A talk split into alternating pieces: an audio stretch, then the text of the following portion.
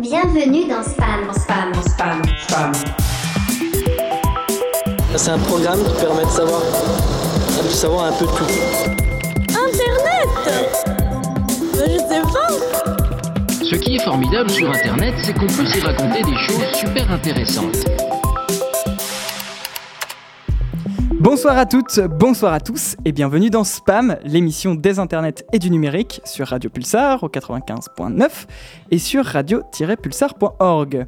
Nous sommes le jeudi 31 janvier 2020 et c'est en direct des locaux de Pulsar que l'équipe de Spam est présente pour cette émission spéciale Smart City ou ville intelligente, même si très peu de personnes disent ça. Mais bref, il nous a préparé des news toutes chaudes sorties du four qu'il nous dévoilera dans un instant, c'est Théo. Yo comme d'habitude, Hildegarde est là pour nous partager ses références culturelles et ses sujets du jour. Salut tout le monde euh, malgré un emploi de ministre, euh, malgré un emploi Un de emploi de temps. ministre, Pas ministre. euh, la pierre angulaire de cette émission est présent. Je parle de Denis. Bonjour, je suis Denis. Bon, alors Denis, on t'entendra peut-être un petit peu plus tard parce que je crois que tu as une crise de tout. C'est ce que, c'est- non? C'est tout à fait ça. On t'entendra plus tard. Euh, Hugo est toujours à la régie. Bonsoir. Et spam sans une chronique de Florian et Pulsaria, ça serait pas vraiment spam. Alors ne vous inquiétez pas, nous aurons le droit à une petite chronique enregistrée. Ensemble, pendant une heure, on va essayer de déterminer à quoi va ressembler la ville de demain. Est-ce souhaitable de faire intervenir le numérique dans l'espace urbain? Quelles sont les controverses? Liées à la Smart City Vous connaissez la chanson si vous êtes habitué, on en parle juste après les news de Théo. Le Sénat engage une réflexion sur l'empreinte envir- environnementale du numérique. Faut-il s'inquiéter de l'empreinte environnementale du numérique Voi- Voilà la question autour de laquelle a travaillé le Sénat ce mercredi 29 janvier. La réponse apportée par la Chambre haute à la fin de sa concertation prend la forme d'une mission d'information. Cette dernière aura notamment pour objectif de mettre en place des outils pour lutter contre les stratégies de manipulation du consommateur fondées sur l'addiction, déclare Guillaume Chevrolier, rapporteur du projet. A été aussi abordé le, sujet du nombre d'équipements par individu. Euh, par exemple, un Américain possède environ 13 équipements numériques aujourd'hui. Si la tendance se confirme, dans 10 ans, il en possédera 35. La seule façon de revenir à une trajectoire supportable est de revenir à une croissance du numérique de 15% par an au lieu de 25%, indique l'un des participants à la concertation. Reste encore la question de quelles actions concrètes seront effectivement mises en place. Pour cela, il faudra attendre le mois de juin 2020, indique le Sénat. Microsoft lance un projet d'intelligence artificielle pour la santé. Le géant numérique lance le projet AI for Health ou IA pour la santé en français. Le accent 30 janvier 2020, t'as vu ça?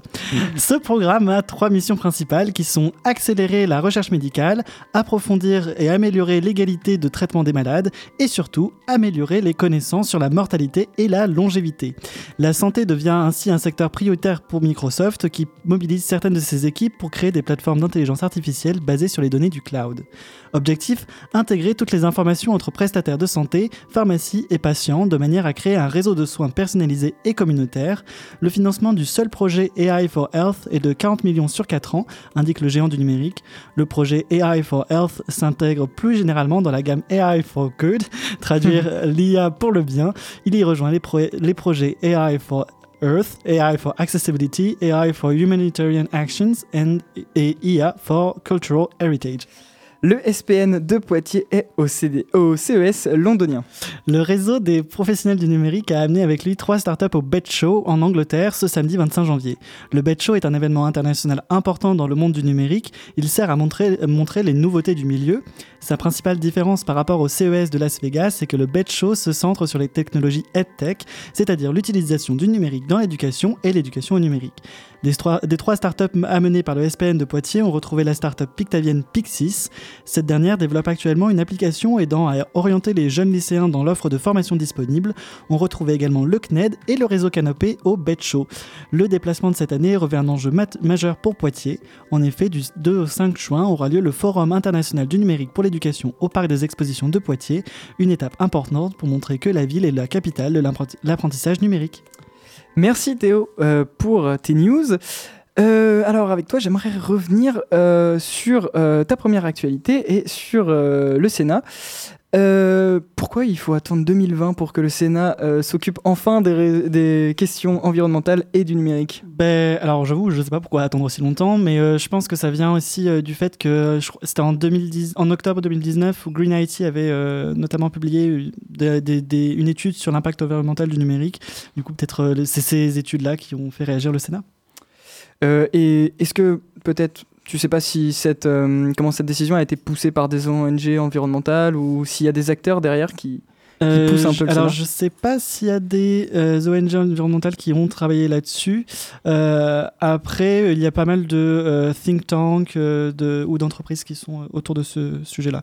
Par exemple, la personne qui était, sujet, qui était citée pardon, dans ce que j'ai dit sur le fait que les Américains ont 13 équipements numériques, que ça va augmenter à 35 en 10 ans, si ça continue comme ça, était Hugues Fairbuff, un, qui est membre d'un think tank, The Shift Project.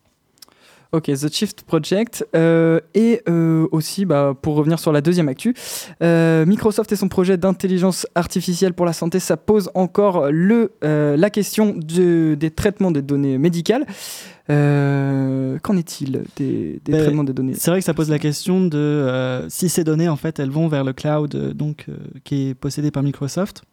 Il y a la question de ben, est-ce qu'elles peuvent déjà être interceptées? Est-ce qu'elles sont vraiment bien protégées? Est-ce qu'on peut être sûr que Microsoft va faire en sorte que ben, on va pas euh, avoir tout notre dossier médical euh, sur le web? Donc ça pose cette question-là.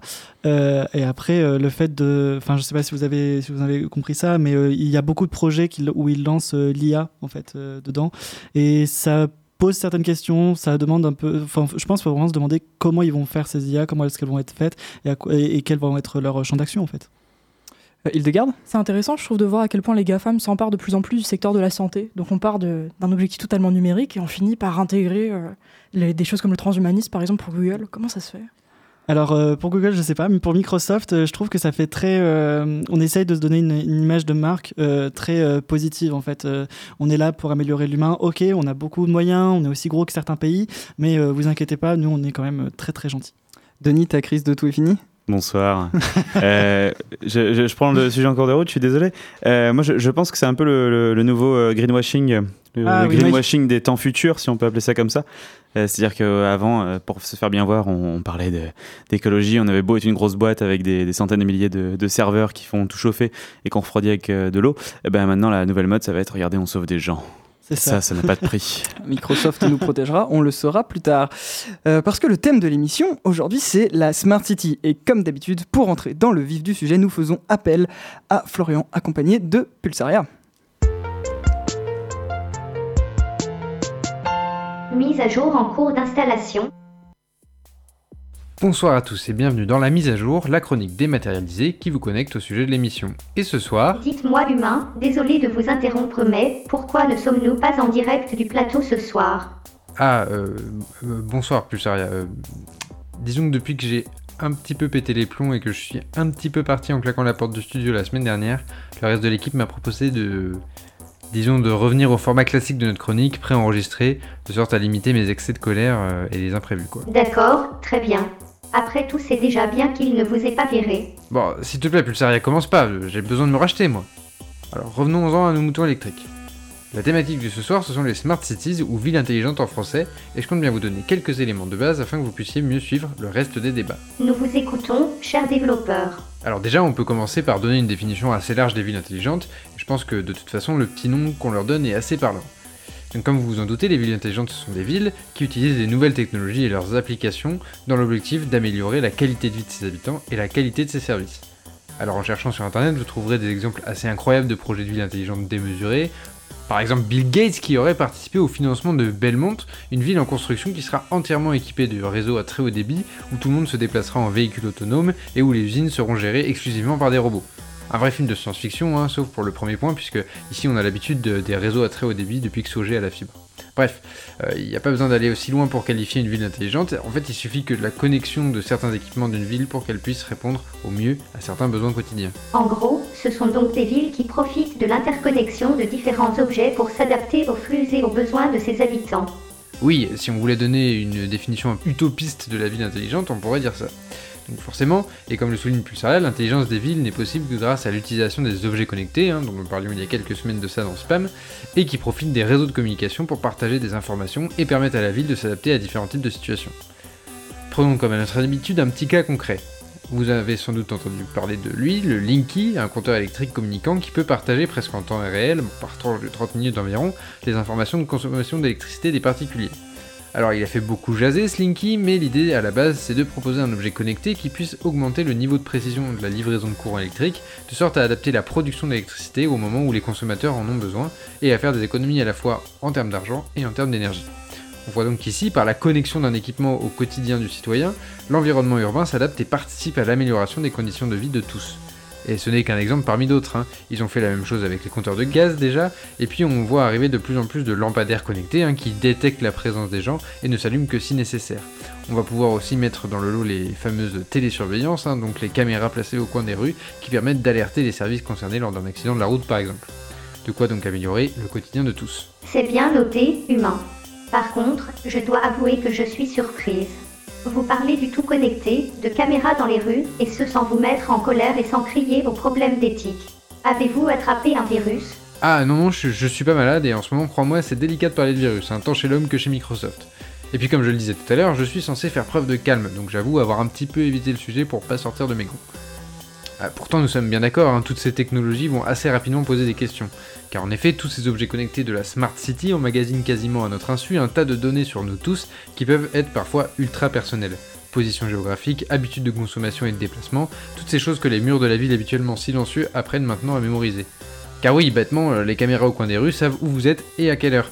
Alors pour tromper votre âme sœur ou aller lui acheter un cadeau de Saint-Valentin en douce, euh, ça va devenir un petit peu compliqué. C'est tout Vous n'allez pas nous faire la morale sur vos amis les GAFAM Bon, on parle pas des sujets qui fâchent, Pulsaria. Et puis, au lieu de taper sur les GAFAM, je pourrais peut-être aller voir du côté des BATX, cette fois leur équivalent oriental.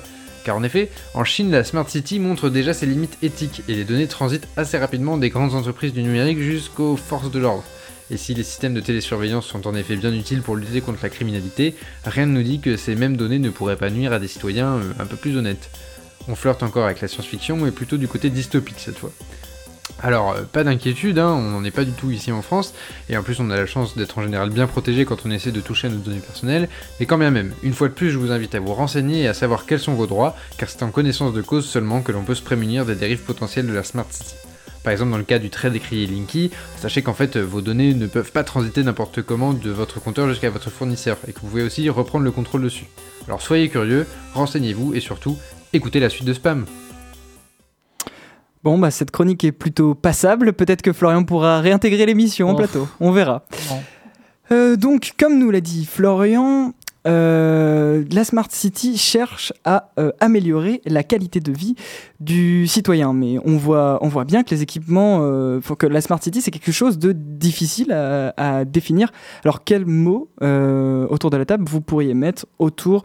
Quelles, infra- quelles infrastructures, pour vous, rentrent dans la ville connectée, la ville intelligente Oula. Euh, oui. Alors là, tu nous poses une grosse colle. Je sais que je pose une grosse question, mais je pense à toutes sortes, euh, toutes sortes d'équipements. Euh, par exemple, par exemple, euh, vu qu'on est à Poitiers. Ah, Denis, Denis. Ouais, bah parce que, enfin, moi je spoil très légèrement ma future chronique parce que je savais pas ce que c'était.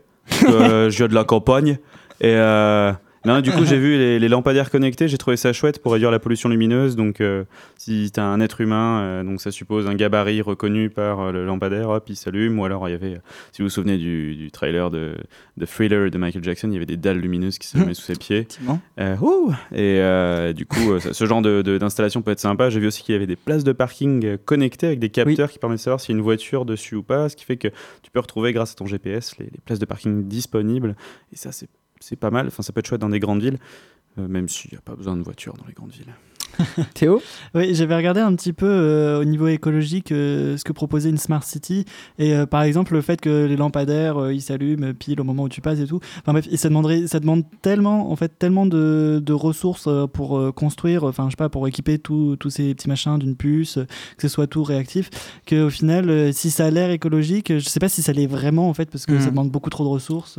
Oui, c'est surtout la redéfinition de la ville qui doit coûter Oui, oui, oui. les nouvelles infrastructures et surtout la modification d'infrastructures euh, existantes. C'est ce qu'on peut penser euh, qui demain sera le, plus coûteux, Denis? Non, c'est- pour euh, revenir sur ce que tu disais, Théo. C'est oui, l'argument de vente euh, premier, en tout cas le premier sur lequel je suis tombé moi, en découvrant le concept, c'est euh, ouais, écologiquement, euh, c'est hyper green, c'est super chouette, vous allez voir. hein. Puis après, euh, ce qu'on ne dit pas, c'est voilà, quel, coût, quel coût ça a derrière. C'est un petit peu comme la problématique de la voiture électrique Mm. qu'on s'est posée il y a quelques années et qu'on se pose encore aujourd'hui parce qu'on on, on se rend compte, on commence à se rendre compte que bah, oui, produire une voiture électrique, ça, ça consomme autant de ressources que, enfin, en tout cas, a priori, hein, je ne veux pas non, non plus énoncer des, des choses fi- figées. Hildegarde? Pareil, moi aussi, ça me semble assez futile. Enfin, pourquoi se donner toute cette peine pour mettre des puces à des poubelles pour voir le niveau de remplissage? Est-ce vraiment nécessaire? Oh, ça pue. C'est la question qu'on se posait aussi avec euh, les objets connectés. Est-ce que tout demain a vocation à être connecté? Est-ce que est-ce qu'on a besoin euh, voilà en fait, euh, est-ce que vous avez trouvé euh, des résultats concrets, euh, des villes qui ont vraiment progressé par des, des infrastructures euh, Smart City? Théo? Alors, euh, pardon, il vas-y. Euh, je sais pas si on peut vraiment parler de progrès, mais en tout cas, il y a Toronto qui euh, a, je crois que c'est ce- c'est un quartier qui est proche de, de la rive, qui, euh, qui est devenu un peu, enfin, qui est un peu le laboratoire pour Google Alphabet de Smart City. Et euh, ben ouais, justement, euh, ce que tu disais, il y a des, des- il y a des robots qui, qui donnent des colis, il y a des robots qui collectent les poubelles, il y a les, euh, les trottoirs qui sont marqués par des LED, ce genre de choses. Euh, Je sais pas trop si ça améliore, mais euh, en tout cas, c'est un des tests que, l'un des GAFAM voudrait, euh, enfin, voudrait voir en grandeur nature. Quoi. Hildegarde Et pour mesurer un peu l'avancée de ces smart cities, il y a le Parlement donc, qui a fait une étude en 2014, le Parlement européen. Et en gros, il l'a fait sur des villes de plus de 100 000 habitants. Et les six qui sont ressortis en étant en quatrième level de smart city, c'était donc Helsinki, Copenhague, Barcelone, Amsterdam, Manchester et Vienne. Voilà, donc ça serait en Europe les plus évolués.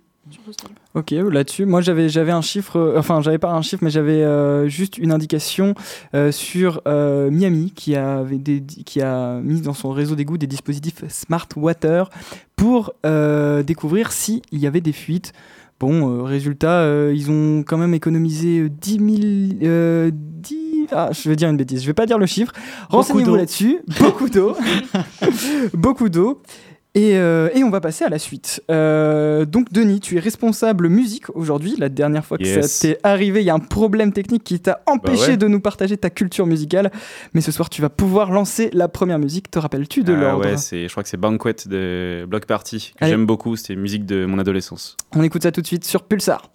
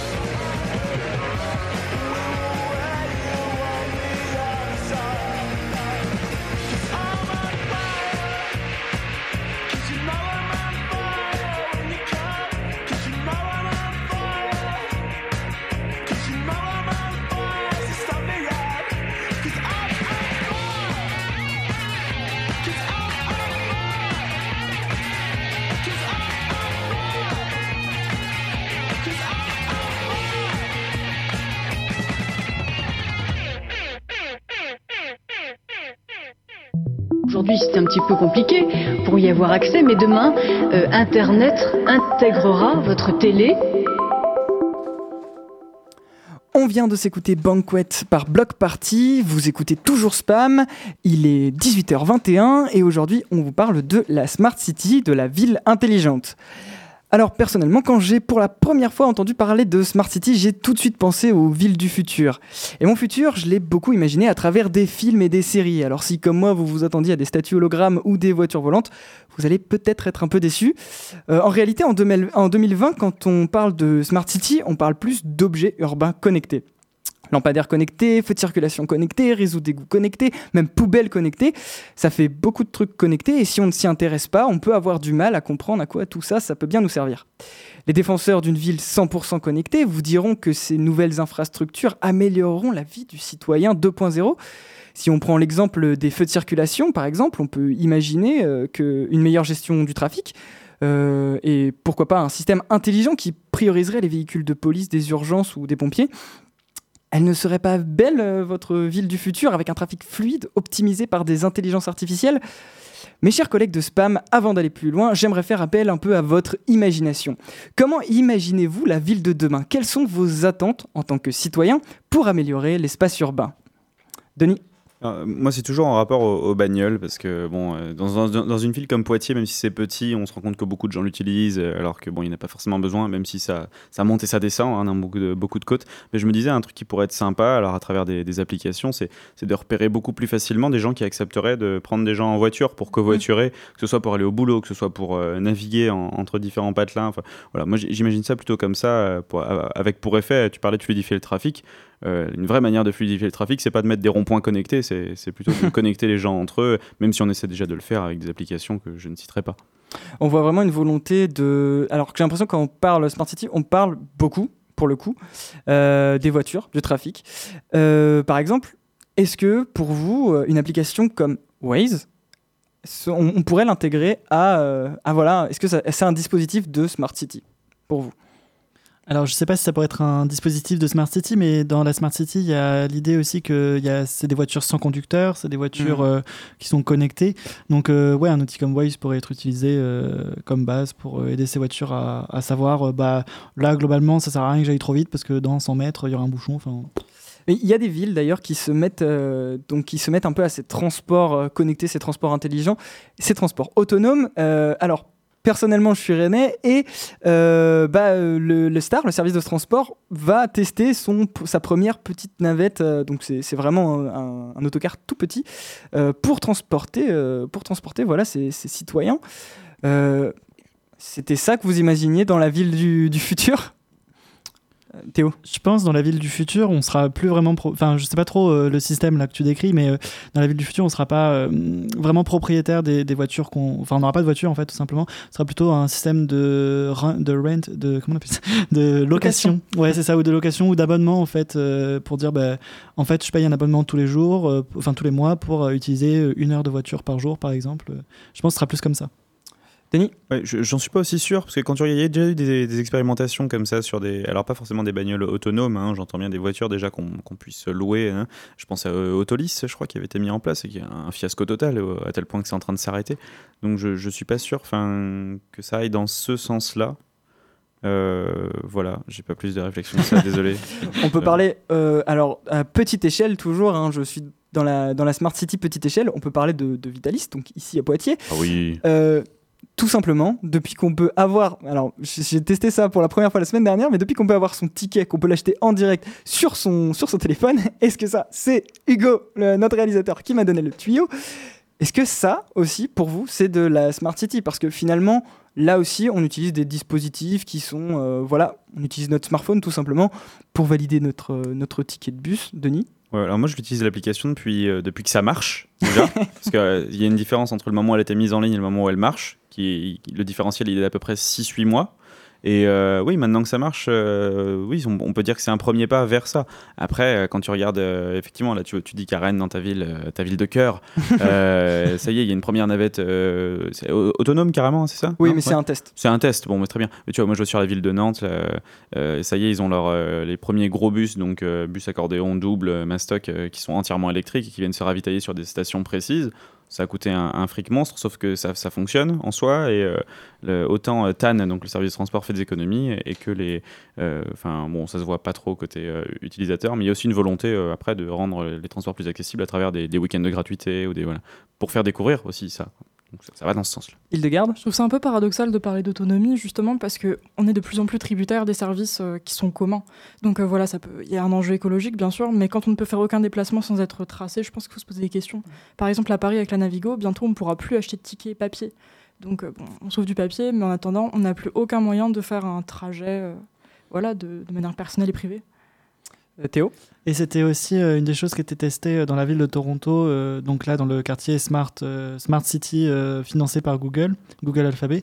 Ils avaient connecté en fait les, les passages piétons pour savoir quand est-ce qu'un piéton passait. Et du coup, je suppose que si tu recoupes les données, tu peux faire le tracé d'une personne. Tu peux savoir du point A où elle est partie jusqu'au point B. Ouais, tout, ça peut être intéressant comme données, je sais pas pour qui, mais euh, ça peut être intéressant. Ouais, tout à fait. Il y a cette question de, de voilà, on gère le. Enfin, si ces dispositifs fonctionnent, c'est par euh, le big data, l'agrégation de nos données. Euh, beaucoup de données. Ça pose en effet cette question nos données sont-elles toujours anonymisables? Euh, Denis Non, je reviens sur l'histoire du passage piéton parce que j'ai vu ça aussi dans la petite vidéo que j'ai découvert et dont je vous parlerai. Euh, là, c'était c'était pas lié à au smartphone de l'utilisateur. En- Encore une fois, c'était lié au voilà, le, euh, tu as un, un capteur qui détecte un gabarit euh, type humain. Et là où c'était intéressant, c'était pour des questions d'inclusivité aussi. Ça permettait à, à des personnes malvoyantes ou en fauteuil, par exemple, qui avaient des difficultés à se déplacer, de- par exemple d'éclairer le passage, notamment, enfin, comme tu le, le rappelais, pour faciliter la traversée et pas uniquement à repérer voilà, si la personne se, se- se déplaçait ou non. Enfin, je, mais même si je, je te rejoins à Hildegarde, ça va être quand même gênant de ne pas pouvoir euh, faire un déplacement sans que ce soit tracé. C'est-à-dire qu'on pourra plus donner de faux noms à l'hôtel bientôt. Oh non Mais après, est-ce qu'il y a besoin que ce soit connecté pour euh, que ça puisse être inclusif? Par exemple, on, peut, on pouvait supposer juste un, un, comment on appelle ça, un passage piéton où euh, bah, le blanc, en fait, c'est en relief, c'est en petit picot, tu vois, comme ça tu sais euh, au toucher que tu marches dessus, tu vois, t'as pas besoin de, que ça s'éclaire ou que ça fasse des, je sais pas, du son, genre en mode Ah, tu t'en On vas va pas trop élever parce que sinon ça va se casser la gueule après. Alors tous ces, tous ces dispositifs euh, qui paraissent un petit peu gadgets et qui sont voilà qui entrent dans un discours de communication euh, politique et de marketing politique, euh, on peut se poser la question aussi de donc de la surveillance de masse euh, que tu voilà, tu commençais à en parler, Hildegarde. Euh, Aujourd'hui, on parle on parle aussi de la safe city, la cité protégée par des intelligences artificielles, par euh, la vidéo protection. Euh, Théo Martineau en parlait dans cette émission. Euh, donc voilà, tout c'est la, la Safe City protégée par la reconnaissance faciale. La reconnaissance faciale sur la place publique, c'est également euh, un, vrai problème. Euh, on peut prendre l'exemple, par exemple, de, de, Nice, si je ne dis pas bêtise, c'est ça, c'est Nice, qui, dans un lycée, voilà, pour rentrer dans le lycée, euh, bah, il fallait, on était, euh, voilà, on devait passer sous un logiciel de reconnaissance faciale. Euh, la reconnaissance faciale sur la place publique, pourquoi elle ne prend pas plus, euh, voilà, plus de place dans le débat public? Hildegarde, je te vois réfléchir. Euh, bah, J'ai l'impression en fait que tous les, les dispositifs qu'on a mentionnés, donc c'est-à-dire les, les choses un peu futiles, les lampadaires, voilà, c'est pour mieux nous faire accepter la surveillance de masse dans la Mhm. rue. C'est-à-dire que là maintenant, imposer la reconnaissance faciale, ça serait vécu comme très violent. On prend le modèle, euh, le modèle asiatique et c'est quelque chose qui nous effraie. Mais si on connecte toute la ville, je pense que ça sera plus facile à accepter pour le citoyen d'être surveillé en permanence. Théo? Sachant que à Poit- dans le centre Poitiers, on est déjà euh, surveillé. Il y a des caméras euh, place Notre-Dame. euh, Enfin, je, je sais, je les ai vues. Après, je sais pas s'il y en a euh, place d'Armes. Je suppose que oui, mais enfin bref, le centre-ville est déjà surveillé. Quoi. Euh, Denis? Et puis il reste un argument régulier et hyper démago qui consiste à dire ah, bah, de toute façon, si vous avez rien à vous reprocher, euh, ça vous gênera pas. Hein Eh oh Eh ben, hein. Et euh, les dispositifs de, de sécurité euh, aussi euh, redéfinissent euh, la norme sociale. Je pense par exemple à Saint-Étienne où il y avait un, di- un dispositif de reconnaissance auditive, alors d'audiosurveillance, c'est ça, d'audiosurveillance euh, où en fait chaque bruit euh, suspect euh, voilà, pouvait, être, euh, pouvait nécessiter la, la police, la police arrivait sur les lieux. Qu'est-ce qu'un bruit suspect, Denis? Je te vois rire. Oh non, mais, non, mais je trouve ça, je trouve ça, c'est too much, que c'est ridicule. Enfin, je sais pas. Dans ce cas-là, comment tu contrecarres ça? Enfin, Qu'est-ce qu'un bruit suspect? Bruit Excellente question. Euh, un, un cri, un cri démesuré, on pourrait imaginer, voilà, un, un truc horrible, hein, une tentative de viol. Qu'est-ce qui, qu'est-ce qui permettrait de reconnaître Par contre, les, critères de ce cri-là, on peut imaginer un, un travail sur une IA pour, pour qu'elle fasse le tri. Mais enfin, ça, ça- ça me- ça me semble, euh, c'est too much. là. Théo? Et puis, enfin, au niveau légal et tout, par exemple, on voit euh, ah ben la personne euh, a pas crié là, le truc il s'est pas détecté, donc est-ce que c'était vraiment vrai, euh, machin. Enfin bref, euh, ça pose quand même beaucoup beaucoup de questions, je Tu, pense. tu parles euh, du, du niveau légal. euh, J'ai envie de te répondre RGPD. Le Oui. consentement euh, libre et éclairé des utilisateurs. Qu'en est-il pour Là, la. il serait tacite, je pense. C'est bon, bah t'habites là, bon bah t'es d'accord. Allez. Voilà, bah, et donc, et puis aussi, aussi, on peut évidemment parler des collaborations d'acteurs privés étrangers avec nos villes françaises. Je pense à Huawei qui équipe des caméras, euh, qui équipe la ville de Valenciennes de euh, vidéosurveillance. Euh, là, encore une fois, qu'est-ce que ça vous évoque en tant que citoyen? Si demain, on, voilà, tu parlais de vidéoprotection installée à Poitiers, Théo. Si demain, ces vidéos protection étaient made in Huawei, made in Google, est-ce que vous, en tant que citoyen, vous pensez que voilà, vous avez la parole, vous êtes assez écouté sur ces questions euh, de Smart City et d'évolution de la ville? Euh, Théo Euh, alors, bah, je dirais pas vraiment, parce que si on regarde, euh, enfin, mais c'est ce que disait Hildegarde, en fait, c'est que c'est pas un sujet qu'on met vachement en avant euh, dans la politique, on met plutôt en avant les gadgets. Si on regarde, par exemple, les municipales de Poitiers, bah, c'est encore une fois Théo Martineau qui le soulève très bien, c'est qu'il y en a aucun qui parle de vidéosurveillance, en fait, alors que ça peut être une des questions qu'on se pose, et que c'est quand même un des dispositifs, enfin, un dispositif sur lequel les citoyens ont, ont- ont le droit d'avoir un, un regard dessus, en fait. Euh, Hildegarde Je suis peut-être un peu lent, mais ça me fait presque penser à de l'espionnage. Parce que je veux dire, qu'est-ce que c'est que cette ingérence d'un pays étranger sur, enfin, sur notre sol? Après, c'est une entreprise privée, techniquement, mais c'est vrai qu'il y a cette question de c'est une entreprise privée de tel pays. Euh, Il me semble que quand ça a été initié, là, apparemment le, le marché, l'histoire du marché a fait beaucoup de bruit parce que le marché, le marché public n'aurait pas tout à fait été respecté comme il fallait. Huawei proposait vraiment quelque chose de très avantageux, pas très cher, et puis ils se sont dit ouais tiens on va essayer de. Donc à vérifier, hein, mais j'avais pas- j'avais vu ça passer dans le canard, euh, dans le canard enchaîné. C'est toujours Pour le avantageux. citer, c'est ouais, c'est toujours avantageux. Mais euh, non non effectivement c'est très flippant. Enfin, je préférais aller habiter à Sogé quoi. Alors, la solution, la solution serait-elle l'open data? Si on savait ce qu'on faisait de nos données, peut-être que voilà, si les logiciels de surveillance ou de sécurité plutôt, euh, voilà, s'ils étaient transparents, peut-être. Est-ce que c'est quelque chose que vous pourriez euh, accepter dans l'espace urbain? Théo? Je préférerais que ce, soit- je- pardon, je préférerais que ce soit des data qui soient pas bah, collectées de base. Euh, après, bon, bah, peut-être les savoir, savoir leur, comment ils sont utilisés aussi, ce serait intéressant. Et Hildegarde, qu'est-ce que ça t'évoque? Euh, Il me semble qu'il y a une ville française non, qui est en open data, Rennes justement. Ah oui, on a pas mal de, de données, euh, de données ouvertes, mais après, je ne saurais pas plus euh, te dire. Je sais que ça a été beaucoup de. Il y a eu beaucoup de communication de la part de la maire de Rennes euh, là-dessus, mais euh, sinon, tout ce qui est dispositif de sécurité. euh, Mais est-ce que ça a changé quelque chose en fait de, de le mettre en open data? Bah, le fait de, de savoir ce qu'on fait avec nos données, ça nous donne de meilleures armes, je pense, euh, pour contrecarrer ça, en tout cas.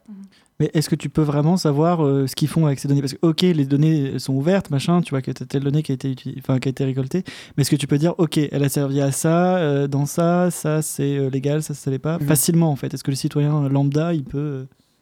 Et puis, sans parler de données, ou, de données ouvertes, si on revient sur la question des acteurs privés, euh, voilà, si sur Internet, j'ai fait le choix euh, voilà, de, me sécuriser, de, voilà, j'ai prévenu, je suis euh, comment, sécurisé contre le ciblage publicitaire. Qu'en est-il de l'espace urbain? Qu'en est-il de Huawei qui récupère ce que je fais, où je vais? Euh, Voilà, c'est des questions aussi qu'il est bien de, de poser, c'est pour ça.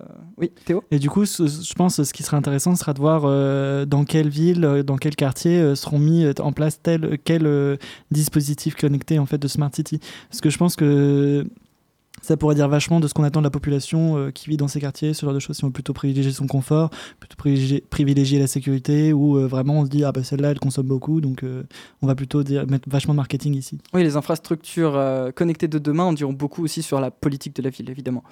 Avant de passer aux chroniques d'Hildegarde et de Denis, mon conducteur m'indique qu'il est temps de passer à la musique. Alors, on va s'accorder une petite pause musicale avec Denis Ah oui, God Killed the Queen, c'est ça de Louis XIV. Louis XIV. tout de suite. Vachement bien ça aussi.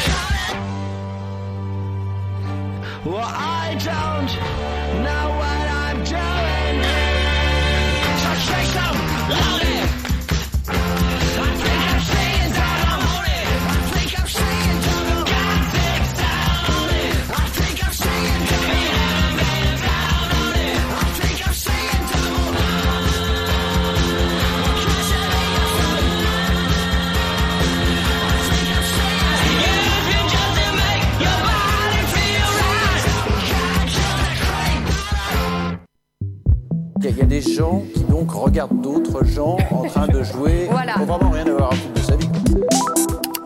On vient de s'écouter Gold Kills the Queen par euh, Louis XIV. On passe à la chronique culture et société d'Hildegarde. Alors, quel est le rapport entre Platon et un drone? C'est l'énigme à laquelle se, pro- se propose aujourd'hui de répondre Hildegarde en montrant comment les villes de demain sont paradoxalement influencées par une notion qu'on attribue généralement à l'Antiquité ou la Renaissance, l'utopie. Alors oui, si la semaine dernière j'explorais les enjeux dystopiques de la non-neutralité du net, c'est l'utopie qui se trouve aujourd'hui au cœur de mon propos. Alors l'utopie, c'est un terme en provenance du grec utopos qui signifie littéralement nulle part. Une étymologie qui montre bien que les récits utopiques ont moins vocation à être concrétisés qu'à faire réfléchir le lecteur sur la réalité de son époque. Pourtant, hors de la sphère littéraire, nombreux sont les audacieux à relever ce pari, a priori impossible, d'ériger des sociétés modèles alliant respect de l'environnement, fluidité des transports, facilité des démarches administratives, prospérité, économique et bien-être du citoyen. Un programme qui fait rêver. Ou pas. Car les, innovations proposées pour mettre en- car les innovations qui sont proposées pour mettre en place ces utopies sont intimement liées au développement de technologies aussi prometteuses que préoccupantes du point de vue des libertés individuelles. Tu aurais des exemples concrets? Eh ben, je pourrais citer des tas de smart cities en développement. Pittsburgh, avec son système de gestion des feux intelligents et son développement des voitures autonomes. Songdu, la jeune sud-coréenne qui se la joue Manhattan verte et ultra connectée. Ou encore Toronto, dont parlait Théo, avec sa large friche industrielle rachetée par le Sidewalk Labs en 2018, une société qui est sœur de Google, avant d'être transformée en laboratoire des villes du futur. Pourtant, Neom, une mégalopole prévue pour fonctionner en 5G avec le big data, sans commune mesure avec toutes les initiatives pré- précédemment citées, qui a retenu mon attention. Alors Neom est situé au bord de la, de la mer Rouge, au nord-ouest de l'Arabie Saoudite. Et c'est un projet de création gigantesque, tant du point de vue de la superficie que du budget. C'est en effet une ville de plus de 500 milliards de dollars qui doit germer du désert dès 2025 pour recouvrir une surface de 26 500 km, soit l'équivalent de la Bretagne, rien que ça. Alors, en quoi consiste exactement ce chantier au prix du PIB de la Suisse? Cette commande du prince saoudien Mohamed Ben Salman, annoncée lors du forum économique Davos du désert de 2017 à Riyad, nous oblige à revenir au grec pour comprendre son acronyme, puisque Neom est l'association de Néo, signifiant nouveau, jouxté du M de Mostabab, futur en arabe.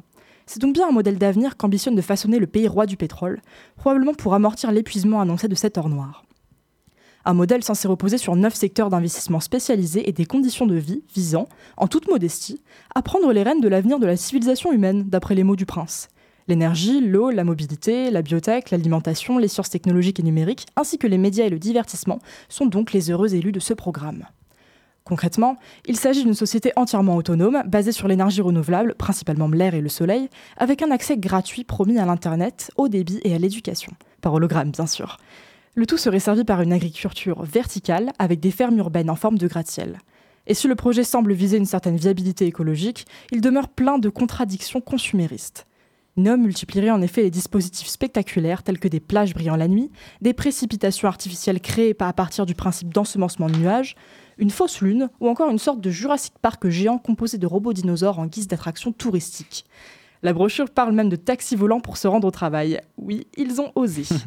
Alors, si on peine à imaginer cette espèce de Silicon Valley saoudienne 2.0 parcourue de véhicules volants d'ici 10 ans, nul doute que les drones, la domotique et les systèmes de surveillance à foison, notamment le port constant de la puce RFID, seront en rendez-vous.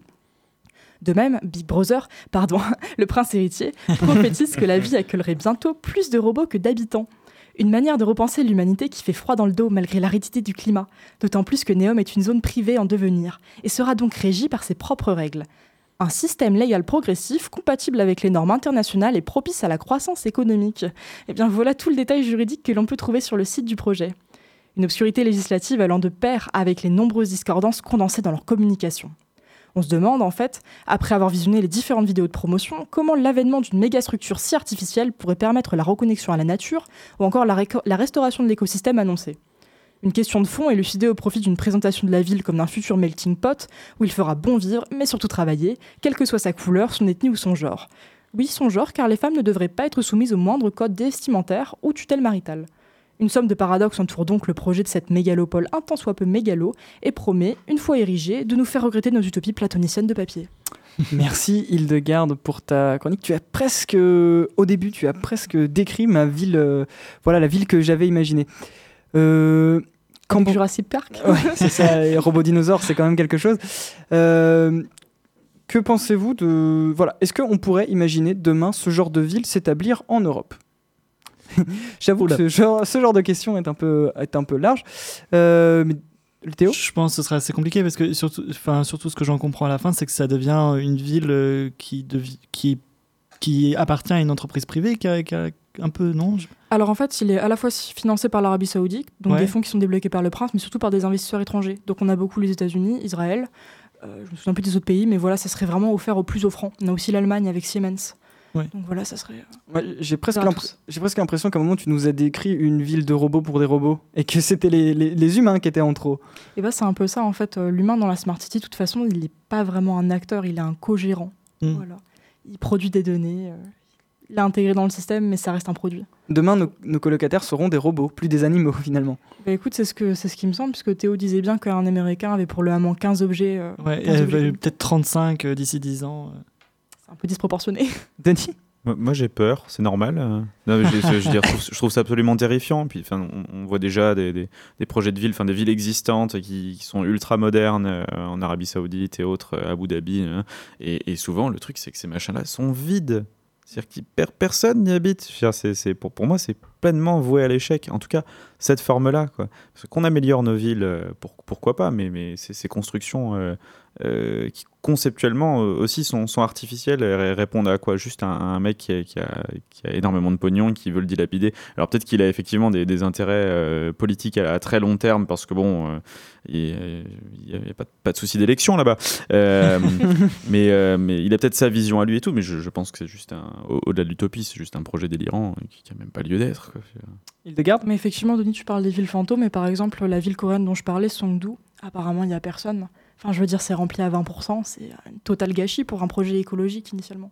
Ça fait un peu penser aux villes dortoirs en Espagne qui ont été construites, aux villes en Espagne qui ont été construites, euh, je crois, dans les années 60 ou un truc comme ça, où euh, mais justement, euh, c'était des gros HLM euh, très pratiques pour euh, faire des les, gens qu'ils ils aillent travailler très facilement. Au final, personne n'y va et du coup, les personnes elles sont très endettées et euh, c'est impossible d'y vivre quoi. Il y a pas de commerce, rien. La Smart City, euh, comme tu nous l'as décrite, peut-être sûrement sera-t-elle en flotte, peut-être on la verra jamais en Europe, en tout cas c'est ce qu'on espère. Euh, et maintenant, il nous a fait le plaisir d'être là ce soir, malgré Oh. son emploi du temps surchargé. Oh là là. Mais c'est toujours un plaisir d'entendre sa chronique Ah oui, jeux vidéo. J'avais une grosse canne de tout apparemment au début. Aujourd'hui, tu vas nous parler des Smart City dans le jeu vidéo. Ça existe vraiment ça? Bon, j'en j'en sais rien. Enfin, pour tout dire, je savais pas ce que c'était le concept de Smart City. Ça y est, il nous refait le coup du mec blasé. Non, non, non, mais je suis pas blasé. Non, au contraire, non, je suis allé me renseigner. Et puis au au début, je me, je me suis pas mal marré en fait. Ah mais euh, ça n'a rien de drôle pourtant. Si, si, si, je me suis amusé à faire l'internaute lambda et à chercher ce que c'est une Smart City. Quoi. Et les deux premières vidéos sur lesquelles je suis tombé étaient d'une neutralité à la hauteur de leurs intentions. C'était une vidéo de Vinci, une vidéo d'Orange. Autant dire des gens n'ayant aucun intérêt financier dans le concept de Smart City. Et tu en as retenu quoi au final? Eh ben, euh, entre tout ce qu'on vient de se dire dans l'émission et ces vidéos, ben, pas mal de choses. Pour la vidéo de Vinci, euh, je vous fais le topo. C'est chouette, c'est mignon, c'est animé simplement, c'est efficace. On te montre des lampadaires euh, qui s'allument le soir quand tu passes à côté, on en parlait, les passages, à pied- les passages piétons euh, inclusifs qui s'allument, les capteurs de parking, l'arrosage automatique géré, les conteneurs à déchets connectés. Par contre, ça oublie clairement de te signaler à partir de quel point tu te fais entuber lorsque tu roules sur une autoroute. Il n'y a pas de capteur pour le faire deviner, sauf le reçu quand tu sors de la 10. Ça y est, tu nous refais la... tu nous fais une chronique humoristique. Et la vidéo d'Orange. Bah, je crois que tu que je parle de jeux vidéo. Il faut savoir. Bon, dans le jeu vidéo, ça donne quoi? Eh bah, Quelques petits trucs euh, depuis la fin des années 2010. Euh, oui, c'est une, expression autorisée désormais. On peut dire depuis la fin des années 2010. à vrai dire, ça a commencé avec certaines représentations de la ville et des villes, de manière générale, dans le jeu vidéo. On pense tout naturellement à des jeux comme Assassin's Creed et ses reproductions si bluffantes que quasi historiques des villes de Florence, Venise, Rome, Paris, Londres et j'en passe. Mais on oublie la, la culture de la ville dans le jeu vidéo. Une culture de la ville, d'accord, mais sous quelle forme? Euh, multiple et toute intrigante. En 2004, par exemple, le jeu Uru euh, You Are You, pour être précis, Ages Beyond Mist, euh, un jeu d'aventure euh, toujours chez Ubisoft. Vous voyez sa version multijoueur annulée. Seulement voilà, l'univers plaisait tellement aux joueurs que ces derniers sont allés le refaçonner dans un jeu concurrent, le très célèbre Second Life, qui officie depuis maintenant euh, 17 ans. Une autre forme de culture de la ville dans le jeu vidéo passe à travers le jeu de simulation. Si je dis SimCity, ça parle à tout le monde. Sauf que l'emblématique jeu d'EA s'est trouvé un sérieux concurrent à l'existence de City Skyline, jeu de construction et de simulation de ville finlandais. Conçu pour concevoir, c'était le mot d'ordre de l'équipe et ça leur a valu une petite TED Talk sur l'utilité pédagogique de leur jeu outil. Et la Smart City dans tout ça Bah justement, si dans un jeu comme euh, Watch Dogs ou Deus Ex, on trouve une ville surconnectée et que le joueur s'amuse à détourner en hackant certains éléments de décor, en plus de la découvrir et de la visiter, City Skyline propose une réelle boîte à outils pour créer sa Smart City, la Smart City de demain. Et SimCity, ça suffisait pas? Bah visiblement non, car là où SimCity propose un nombre d'éléments limité et ne propose qu'une progression verticale, comprenez une croissance qui n'est que exponentielle, plus de gens, plus de structures, plus d'argent. City Skyline propose un modèle où vous avancez à votre rythme et où l'élément dominant reste la créativité, sans compter sur les possibilités infinies liées aux mods, les modifications.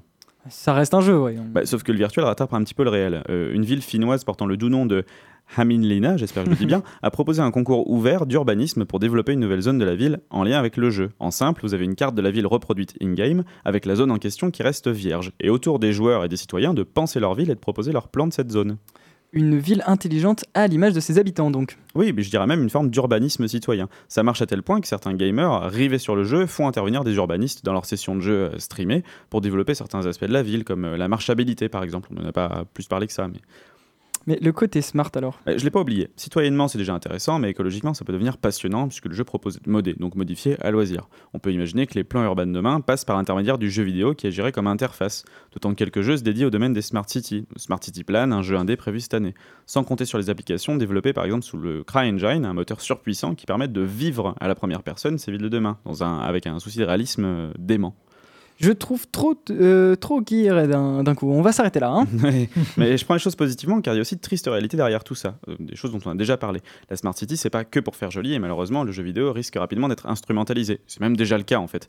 Tout ça pour des histoires de gros sous sur fond de financement public dilapidé, dans l'espoir d'acquérir une ville de rêve. Et les investisseurs, tant du côté du BTP que des géants de l'informatique, s'engouffrent dans la brèche pour remporter des marchés à grands coups de simulation de villes ultra réalistes. Donc, le jeu vidéo pour concevoir la SOG de demain, oui, mais à quel prix? Merci Denis pour ta chronique. Euh, J'ai presque l'impression que demain, le jeu vidéo pourra aider euh, le citoyen à concevoir la ville. Denis euh, alors, pour un petit peu compléter ça, euh, ce que je viens de dire, c'est qu'au final, on trouve aujourd'hui dans, dans des, dans des marchés euh, publics, hein, vraiment, des présentations de ces, de ces nouvelles villes à travers euh, des plans de. euh, alors, j'ai Ah. parlé de City Skyline, mais il y a- il y a, d'autres jeux, mais c'est vraiment le jeu qui a fait le plus d'effet hein, depuis euh, 2016. Euh, qui s- ces présentations-là, elles sont faites aux élus, hein, par exemple, euh, avec euh, une démo in-game ou avec euh, le, le CryEngine dont je parlais, qui permet vraiment euh, un, un photoréalisme. Et pour avoir vu quelques images, c'est absolument bluffant, euh, voire même un peu effrayant. Euh, donc euh, sur, tous ces jeux-là, on peut vraiment disposer des, dis- on peut vraiment, euh, voilà, utiliser, mettre en lumière des dispositifs intelligents et. Ouais, parce que tu crées tout toi-même. Ok. Tu crées tout toi-même. Le lampadaire connecté, oui, tu peux le modder, euh, tu peux le modder comme tu veux. Euh, C'est ce qu'il faisait déjà un petit peu dans Second Life. Euh, Second Life, il, il dispose d'un, comment dire, d'un système de construction qui fonctionne en, en polygone. Je crois que c'est en triangle, enfin en petite pyramide. Puis en fait, par assemblage de pyramides et puis par association de fonctions à ces, ces- ces assemblages-là, tu peux lui donner euh, une utilité propre, quoi. Et euh, City Skyline fonctionne, fonctionne dans le, c'est dans la même veine, quoi. On parlait de l'open data en solution. Est-ce que autour de la table, si on vous proposait d'imaginer la ville de demain à l'aide de dispositifs comme le jeu vidéo, est-ce que ça pourrait vous intéresser? Est-ce que ça pourrait, pourquoi pas, reconnecter le citoyen et la ville? Ouais, je pense que ça pourrait être intéressant, euh, notamment comme des projets euh, qu'il y a là en ce moment à Poitiers avec euh, le quartier du Palais qui est un peu en train de, de se faire refaire. Ça pourrait être intéressant de proposer ça aux citoyens, de vraiment s'investir plutôt que juste faire une soirée où tu mets les- une idée sur un bout de papier que tu mets dans une boîte. ça peut être plus intéressant. Denis? Ouais, Ce qui pourrait être sympa aussi, c'est qu'après, tu peux très bien euh, filmer en- entre guillemets une partie, mais qui, présente les différents aspects de la, ville euh, à, travers le, jeu, et puis euh, le laisser en libre accès euh, aux citoyens pour qu'ils voient aussi qu'est- qu'est-ce que ça va apporter concrètement. Parce qu'avoir une jolie image sur un prospectus en disant hey, votre quartier évolue, bah, c'est bien mignon. Alors, il y a aussi des représentations 3D qui existent, mais qui sont souvent dégueulasses et pas très claires ni concrètes. Donc, ça, peut être ouais, du, moins un bon moyen de reconnecter le citoyen à, à sa ville, quoi, ou à Re- ses évolutions. reconnecter le citoyen à sa ville par le jeu vidéo, pourquoi pas Pourquoi pas C'est les enjeux qu'il faut se poser pour la Smart City. Mais tout de suite, euh, il est l'heure de finir l'émission avec l'agenda.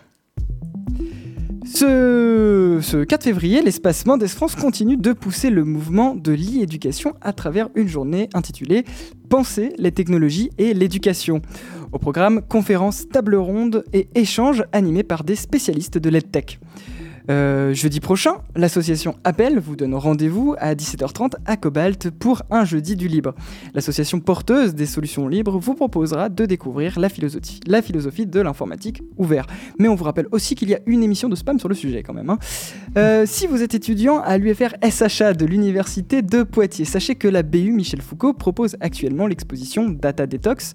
Cette expo est divisée en quatre thématiques. Elle vous proposera quelques exercices à réaliser pour reprendre le contrôle sur vos données personnelles. C'est jusqu'au 15 février.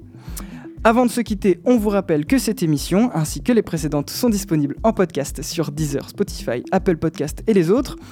Euh, tout de suite sur Radio Pulsar, c'est l'heure de votre émission Glitch. Mais avant ça, je vais laisser Denis annoncer la musique. Ouais, j'ai mis du gros son, tu vas voir, c'est bien. Issu de l'O- euh, donc euh, issu de l'OST de Doom, si je ne dis pas de bêtises. Ouais. Ça crache trop. On écoute un son qui crache trop tout de suite sur Radio Pulsar. Salut